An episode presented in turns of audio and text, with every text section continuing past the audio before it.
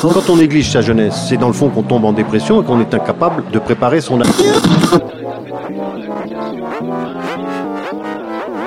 Ça ne veut plus rien dire, lycéens. C'est des merdeux, des cons.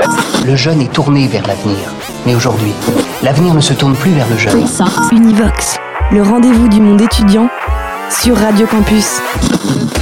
Le 14 novembre 2019, ils étaient environ 2000 personnes, infirmières, aides-soignantes, médecins, urgentistes, usagers, à Clermont-Ferrand, au CHU Estin et CHU Gabriel Montpied pour défendre l'hôpital public. Ils étaient des milliers dans toute la France. Pour la première fois, les étudiants en médecine avaient déposé un avis de grève pour le 14 novembre suite à l'appel du collectif Interhôpital et du collectif Interurgence. Mécontent du plan d'urgence proposé le 20 novembre par le Premier ministre Édouard Philippe et la ministre des Solidarités et de la Santé Agnès Buzyn, la mobilisation s'est poursuivie le 17 décembre dans toute la France en même temps que la grève contre la réforme des retraites. Et dans les CHU clermontois, le personnel soignant et les étudiants se sont allongés ce jour-là symboliquement dans les halls et ont fait une chaîne humaine autour de l'hôpital. Ils étaient bien moins nombreux que le 14 novembre, mais restaient déterminés. À l'apogée de la fin de cette décennie, L'hôpital public est très malade. Il est malade depuis longtemps, mais là, c'est en train de devenir euh, un état critique. le diagnostic est complexe. Personnel soignant, Fatigué, infrastructures et matériel, défaillant, accueil aux malades, dégradé, Pour comprendre la situation actuelle, on va faire un brin d'histoire pour comprendre l'évolution du système public de santé. Univox. Créé au VIe siècle, l'hôpital dirigé par l'Église fait figure d'hospice en accueillant les blessés, les malades, les pauvres, les vieillards et les fous. Lors de la Révolution française, l'hôpital public est nationalisé par l'État. Cette nationalisation sera un échec. Les autorités révolutionnaires décideront de confier aux municipalités la gestion des hôpitaux publics. Mais l'hôpital continue d'avoir son rôle d'hospice. Non mais c'est l'hôpital qui se fout de la charité, hein. Puis, de grandes découvertes comme l'apparition de la notion d'hygiène, des médicaments, de la vaccination ou de la chirurgie révolutionnent la médecine au cours du 19e siècle. Les métiers se spécialisent peu à peu et les cliniques privées apparaissent à la même époque. Au cours des années 1940, l'hôpital hospice disparaît pour laisser la place à l'hôpital moderne, uniquement chargé d'une fonction de soins. Après la Seconde Guerre mondiale, la France opère une révolution importante en matière de santé publique.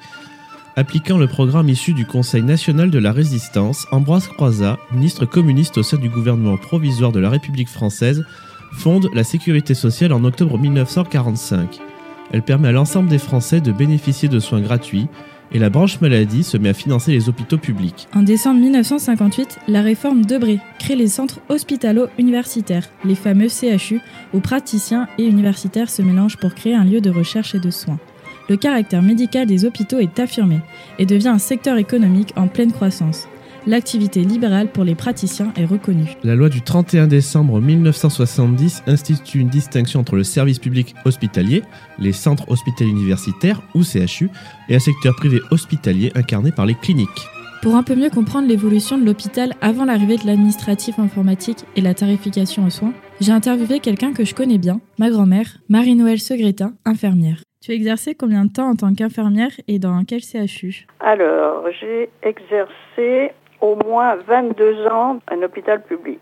J'ai fait plusieurs hôpitaux. hein. On ne nous a pas revalorisé notre salaire, on nous a ajouté des euh, primes spécifiques qui ne sont pas incluses dans le montant de la retraite. Euh, L'évolution aussi des moyens, que en 72, nous avions des seringues en verre, des aiguilles euh, à stériliser, donc c'était moins précis. On n'avait pas de matériel à jeter à ce moment-là. C'était écolo. Il n'y avait pas de plastique. Puis on a eu l'informatique, hein, après la traçabilité aussi, donc les horaires aussi. J'avais un week-end complet, c'est-à-dire samedi, dimanche, toutes les sept semaines. C'était un roulement sur sept, sur sept, euh, sur la semaine, sur sept jours. Mm. On n'avait pas souvent un week-end en famille. Donc après, ça s'est bien amélioré. On avait un week-end sur deux. Par contre, la charge de travail était toujours assez importante. Et Voilà. c'était quoi les euh, conditions de travail à l'hôpital?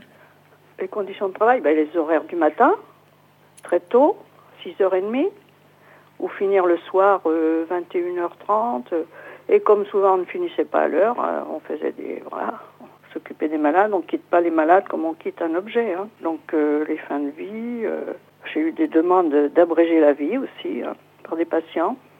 Voilà. Suicide de personnes âgées aussi, personnes âgées à l'hôpital d'Apt. Et j'étais donc la nuit, parce que je travaillais la nuit, là, avec deux aides-soignantes. Il y avait 80 personnes, 80 malades. Il y a des, des choses très dures dans la profession d'infirmière, mais on la fait si on l'aime. Hein. On ne peut pas la faire si on n'a pas le- la vocation, enfin quelque chose de plus. Mais c'est sûr. Voilà. Bah, c'est de l'humain. C'est de l'humain. Donc, euh, mais quand même, euh, bon, je, je trouve qu'on n'est quand même pas assez payé hein, pour, les, pour la responsabilité qu'on a. Quoi. Et puis, les, bon, les études se sont revalorisées. Moi, je, je n'ai fait que deux ans d'études. Et euh, pour toi, ça a été quoi les évolutions entre ton début de carrière et ta fin de carrière? Mais euh, il y a eu des euh, mobilisations du coup pour sauver l'hôpital public. T'en penses quoi? Ah bah c'est très bien, parce que c'est important, l'hôpital public. Les moyens, tous les moyens devraient être mis à l'hôpital public. Je sais, ça a un coût, hein. ça a un coût important. Les soins. Bon, il y a des choses qu'on peut euh, qu'on peut améliorer hein, aussi. hein. Il y a du gaspillage, il y a des vraiment des voilà. J'ai vu qu'il y avait dans beaucoup de certains hôpitaux, il n'y avait plus de matériel, il n'y avait plus ce qu'il fallait pour euh, faire les soins. Euh, c'est quand même c'est pas normal ça. C'est une catastrophe, quoi. On va vers quoi? Comme une entreprise, on, hein, on fabrique pas des objets, on fait pas des, on s'occupe de personnes. La relation, c'est important quand on est en position de faiblesse, quand on est malade, hein, d'avoir quelqu'un avec soi qui vous écoute. Ça, pour moi, c'est très important. La technique aussi. On a beaucoup amélioré hein, la durée de vie avec les soins, les traitements efficaces, c'est certain. Les jeunes étudiants, ils, sont obligés de passer par l'hôpital, faire leur formation. Ah bah oui. Mais après, il y en a plein qui veulent devenir, euh, enfin, qui veulent aller en cabinet ou exercer une profession libérale, en fait. Oui, l'exercice libéral. Oui. Ah oui. Bah oui, c'est peut-être moins contraignant. Enfin, il y a- ils font beaucoup d'heures, mais ça leur rapporte beaucoup plus. C'est ça. Parce que, bon, si on voit ce côté-là, c'est un peu diffi- c'est différent. quoi. Donc, euh, non, oui, c'est sûr que peut-être la génération actuelle va peut-être pas supporter euh, la considération. doit être considéré. Hein. C'est sûr, tout le monde doit être considéré. C'est important de valoriser cha- chacun, parce qu'on a besoin de tout le monde dans ce monde.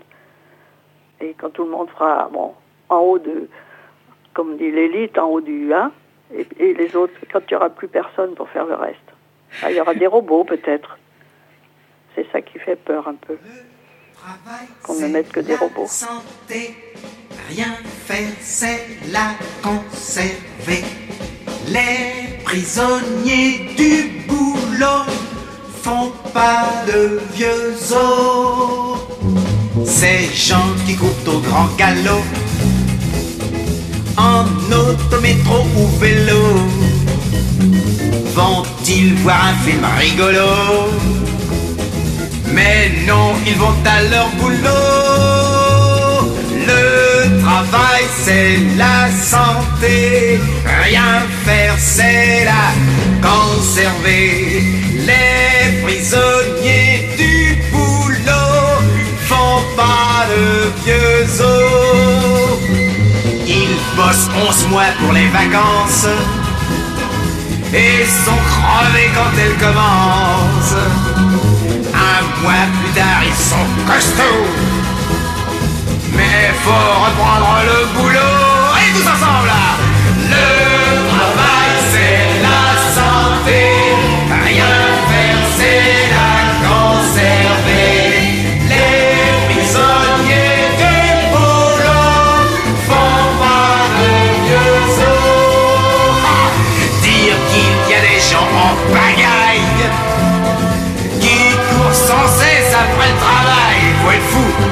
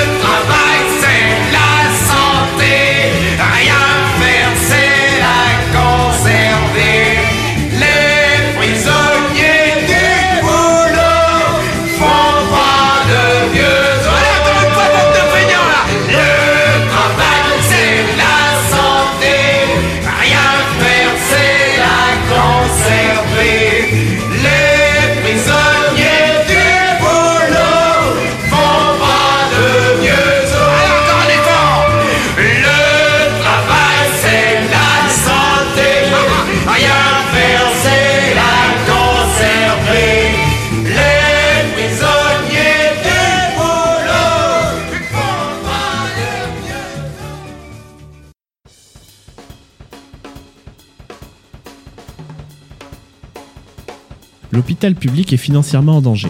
C'est le constat effectué par des usagers, des personnels y travaillant, des syndicalistes et même des responsables politiques. La cause Les politiques d'austérité menées par les différents gouvernements de gauche comme de droite depuis une trentaine d'années. Plusieurs réformes ont été mises en place pour appliquer des restrictions budgétaires dans le domaine de la santé et par ricochet au sein de l'hôpital public. Par exemple, le plan Juppé introduit un rôle plus grand de l'État dans la gestion des dépenses de santé. La plus importante réforme est le plan Hôpital 2007, élaboré en 2003, qui instaure la tarification à l'activité. Les hôpitaux facturent leurs activités aux patients.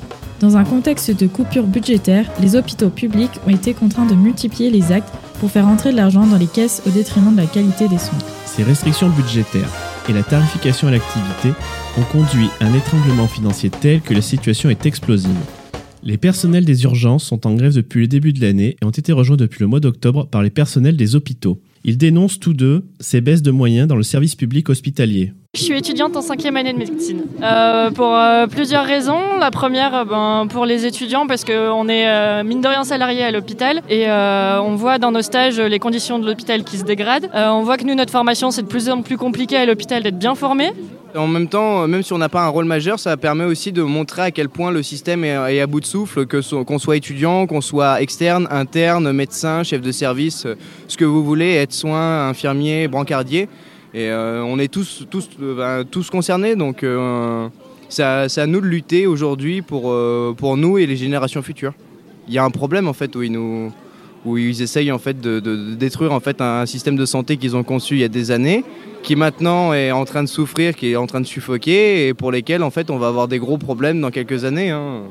Tout simplement, si on continue dans cette voie-là, on fonce droit, dans le mur. Donc euh, pour l'instant, on roule, on roule et jusqu'ici tout va bien.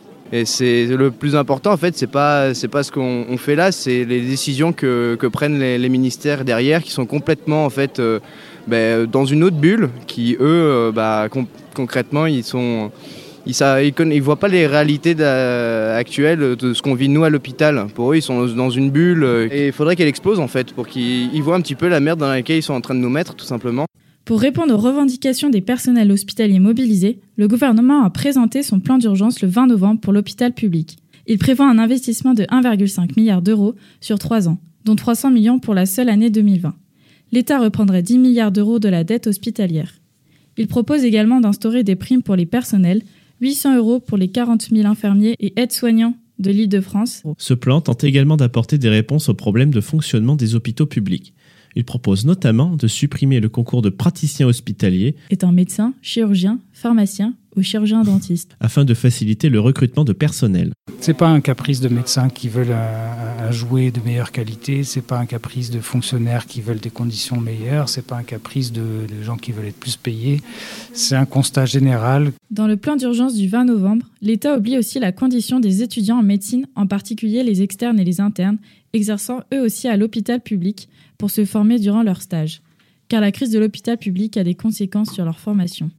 Pour en parler, nous avons rencontré Mélanie Gilbert et Adrien Blanchard, étudiants externes en cinquième année de médecine représentants de l'ANEMF, l'Association nationale des étudiants en médecine de France, à la faculté de médecine de Clermont-Ferrand. Nous avons également rencontré Adrien Ancriche, président du syndicat autonome des internes en exercice de Clermont-Ferrand. Au sein de la NEMF, euh, nous, on a plutôt un rôle de représentation étudiante avec euh, défense des droits, montée des projets, euh, vraiment axé autour des études médicales. Mais la NEMF, euh, ça a plein d'autres euh, champs d'action, comme euh, le tutorat au sein de la PACES, les échanges internationaux, la santé publique. Globalement, nous, notre rôle, c'est de faire porter, de porter au national euh, la voix des étudiants de Clermont-Ferrand. Pour nos auditeurs qui ne sont pas forcément étudiants dans ce domaine, euh, comment s'organise la formation en médecine? Dans le deuxième cycle des études médicales, qui correspond en fait à une formation euh, à moitié théorique, où on étudie euh, des cours pendant, pendant, euh, pendant six semaines, et après on passe euh, six semaines en stage à l'hôpital, à temps plein. Ce deuxième cycle il est ponctué à la fin d'un concours, le CN, les examens classants national, qui va déterminer en fait en fonction de nos résultats la spécialité que nous allons choisir pour l'internat, le fameux troisième cycle, et la ville de, no- de notre futur rattachement et où on va potentiellement exercer. Voilà. Et après, de, pendant l'internat, à partir de la septième année, c'est le troisième cycle. Et là, euh, les maquettes sont variables, donc les durées d'études sont variables à partir de ce moment-là. Il y a aussi euh, l'externat. Ça fonctionne comment en fait? En fait, l'externat, c'est Univox, le et rendez-vous du monde étudiant sur Radio Campus. étudiant. On est étudiant hospitalier, c'est-à-dire qu'on a une casquette euh, étudiant au sein de l'université et une casquette de salarié au sein du CHU. C'est que dans les hôpitaux publics. On a à Clermont-Ferrand, on a la possibilité aussi d'aller euh, au centre hospitalier de Rion, qui n'est pas un CHU, donc pas universitaire, et d'aller au centre Jean Perrin, qui, même si ce n'est pas euh, un centre hospitalier, c'est- euh, une structure publique dans laquelle on peut faire des stages. Comment ça se déroule concrètement la pratique sur le terrain pour vous, étudiants? On a globalement quand même des responsabilités qui sont extrêmement limitées, puisqu'on est au tout début de notre formation encore, euh, même si on est en cinquième année. euh.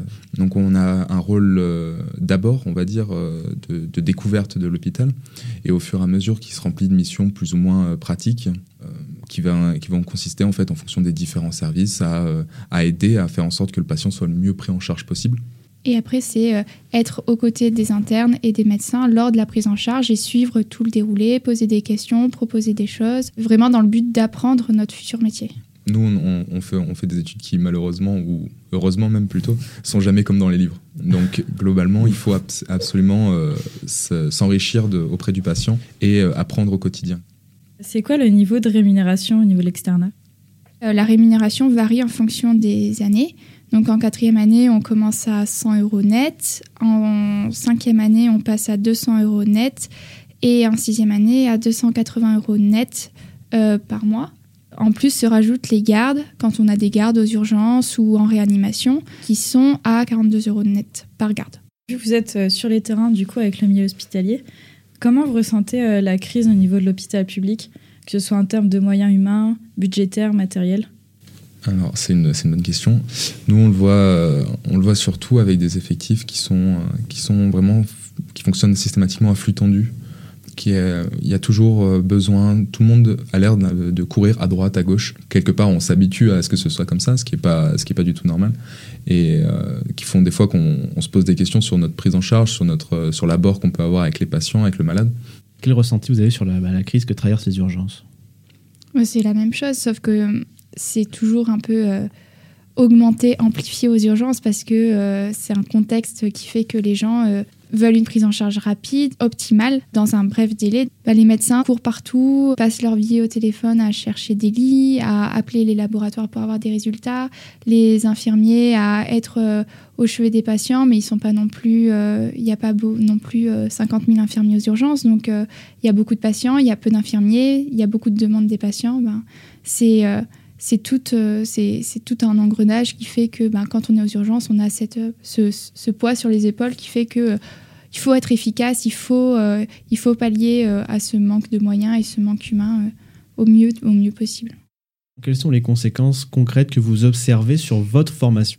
Alors, les conséquences, elles sont multiples. Celles sur la formation, c'est une partie d'entre elles. Nous, en termes de formation, on le voit, c'est qu'on se retrouve de plus en plus à devoir pallier à ce manque humain et à ce manque de moyens, dans le sens où euh, on se retrouve à, faire des tâches qui ne nous sont pas forcément euh, attribuées euh, initialement, chose qu'on ne pas forcément en tant que soi. Ce qui nous est dommageable, c'est que ça empiète sur le moment où on nous forme, où on apprend. Si on se retrouve à faire d'autres missions de type brancardage, chercher des papiers, faxer, scanner, nous on se retrouve à perdre ce temps de formation auprès du malade, qui est vraiment essentiel dans notre formation.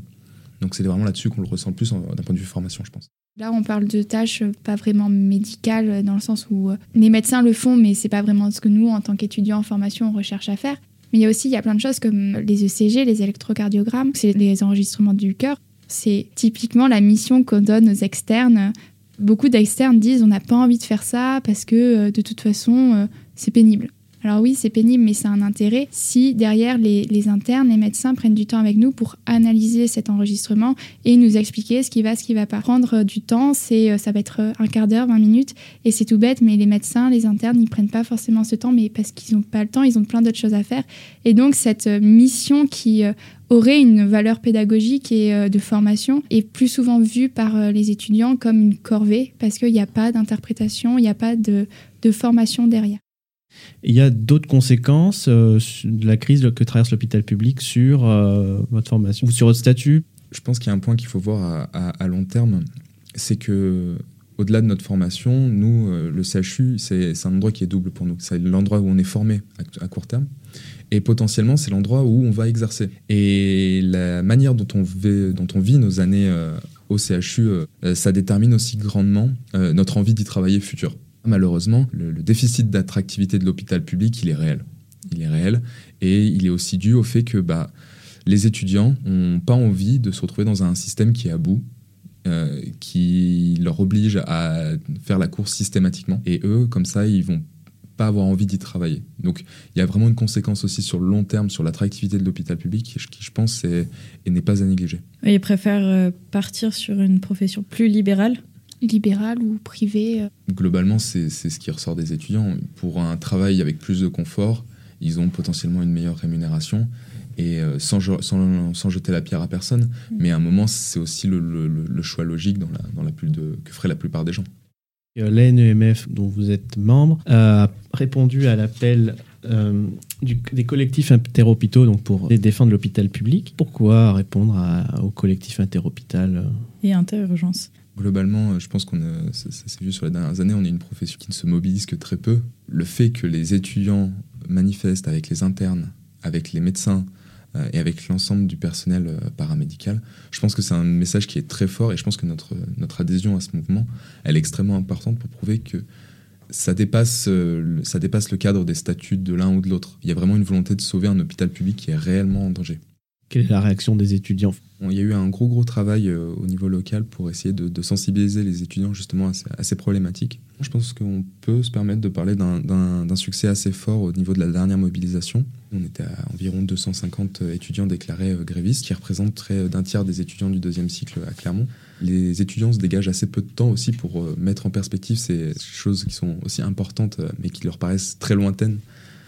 Donc je pense qu'on peut parler d'un vrai succès, d'avoir réussi à mobiliser autant d'étudiants qui ont fait le déplacement, en plus de tous ceux qui n'ont pas forcément fait le déplacement ou qui ont été en service euh, malgré euh, leur déclaration de gréviste. On a reçu des messages d'étudiants qui nous demandaient et maintenant on fait quoi? Qu'est-ce qui s'est passé? Euh, Voilà, un réel intérêt pour ce qui s'est passé, pour ce qui est en train de se passer parce que ça continue et comment continuer un peu à, à s'engager. Quelle place peuvent prendre les, les étudiants en médecine dans la mobilisation? Une place toujours un peu enfin, proactive. Le but, c'est que euh, donc, euh, notre, notre association représentative, la NEMF, elle a des positions, elle a des idées, elle a des revendications qui peuvent être, je vais pas dire des solutions, on va pas avoir cette prétention-là, mais qui peuvent être des pistes de travail pour essayer d'améliorer les choses. Est-ce que vous, les étudiants en médecine, est-ce que vous avez des propositions pour résoudre la crise? Globalement, oui, ça passe euh, sur euh, plusieurs points. On a euh, une partie un peu égoïste avec nos revendications personnelles en tant qu'étudiants, qui vont être sur nos conditions de travail, la, revalorisa- la revalorisation de notre statut. Mais après, ça va être aussi des propositions sur l'organisation du système de santé, avec une refonte du système de gouvernance euh, essayer d'inclure un peu plus les professionnels de santé, essayer d'inclure un peu plus les patients, parce que malgré tout, euh, bah, ce sont des usagers de- du système de santé et qui ils peuvent avoir aussi des idées et être là euh, au- aussi pour, pour, aider, pour aider dans la gouvernance, repenser les, les équipes de prise en charge. Donc, pour les étudiants, ça va être euh, ben, de détacher des personnes qui seraient universitaires et non pas euh, hospitalo-universitaires, par exemple. Donc, qui auraient euh, cette casquette d'hospitalier, hein, qui, qui, qui, aurait, qui serait praticien, mais pas dans le sens actuel comme on le connaît. C'est un hospitalo-universitaire, il fait de la recherche, de l'éducation et du soin. Et ben, enlever cette partie, par exemple, recherche, pour dégager un peu plus de temps pour les étudiants. Ça va être aussi une part d'attractivité, de, des propositions au sein de l'attractivité, donc euh, des statuts euh, plus attractifs. Pour globalement aussi, je pense, euh, faire une meilleure articulation entre, la médecine, entre la médecine de ville et, l'hôpital public, essayer au maximum d'articuler, de faire de ce CHU un centre dynamique et qui un peu va découler sur le reste de, l'exercice en ville, avec les, médecins généralistes par exemple libéraux qui sont quand même en première ligne de la plupart des prises en charge. Et aussi, euh, il y a toute une part avec euh, les centres hospitaliers un peu plus euh, périphériques, parce que là, on est dans une ville avec un, gros pôle, là, un CHU avec un pôle universitaire, mais il faut voir qu'à côté, bah, il y a tous les CH, donc à Rion par exemple, à Vichy, à Thiers, à Aurillac, qui euh, se trouvent un peu désertés par les étudiants, par les médecins, et qui manquent de moyens aussi parce que ben ils produisent moins, donc on leur donne moins de moyens, mais forcément ils vont pas produire plus avec moins de moyens. Univox, le rendez-vous du monde étudiant sur Radio Campus. Les internes arrivent un peu dans le, flou euh, actuellement sur ça. Ils sont un peu inquiets là-dessus. En termes de revendications, ils en ont plusieurs. Euh, Ils aimeraient notamment avoir un, décompte du temps de travail. À savoir que certains, internes arrivent euh, jusqu'à 90 heures par semaine. Et je pense qu'il y a peu de professions en France qui accepteraient de faire un temps de travail de ce niveau-là. Notamment après une garde de nuit n'est pas respectée. Vous allez retrouver par exemple des internes qui après 24 heures de garde vont être dans leur service. C'est un problème de sécurité que ce soit pour le patient ou pour l'interne qui met en jeu aussi sa responsabilité professionnelle avec un manque de sommeil ou autre. Mais concrètement, euh, là malheureusement, les internes ils sont parfois pas respectés dans leur travail. Les statuts qu'ils ont et les droits à faire valoir ne sont pas forcément tout le temps respectés. Maintenant, c'est l'enjeu aussi de pouvoir mobiliser les internes, euh, même si cela reste compliqué. hein, c'est vrai que ça, ça reste euh, des mobilisations qui sont symboliques. Alors, à savoir que le Bureau national des internes a, a discuté avec des représentants du cabinet Agnès Buzyn, notamment. Euh, les revendications n'ont pas été entendues. Hormis le gouvernement, les personnels mobilisés et les étudiants en médecine ont élaboré leurs propres réponses pour surmonter la crise traversée par l'hôpital public. Malgré ces difficultés, les personnels des hôpitaux publics mobilisés, mais surtout les étudiants en médecine, futurs professionnels de santé, ne perdent pas espoir. Nous leur avons demandé pour eux à quoi ressemblerait l'hôpital de demain? Ce sera un hôpital où, je vais travailler sereinement, où j'ai envie d'aller travailler, où euh, j'ai du monde pour m'aider, où euh, j'ai des moyens, où je sais que je ne vais pas euh, chercher 50 ans un lit pour mon malade, je ne vais pas attendre 50 ans un avis d'un confrère pour, parce que j'ai besoin de son avis. C'est un hôpital où les infirmiers ne n'ont pas euh, 50, mètres- 50 euh, patients à s'occuper, donc ils ont le temps de prendre euh, pour s'occuper de chacun de leurs patients. un sentiment d'accès aux soins euh, euh, pour tout le monde, mais que cet accès aux soins ne se fasse pas au détriment d'une qualité du soin. C'est vraiment pouvoir prendre le temps avec son patient, pouvoir euh, être, euh, lui assurer des soins qui soient les meilleurs possibles, de qualité. Euh, et voilà, euh, avec des temps aussi, euh, forcément je joue un peu la carte étudiante, mais forcément des temps de formation qui seront sacralisés. C'est un lieu de soins, un lieu de formation. Donc je pense que c'est extrêmement important de sacraliser ces deux points.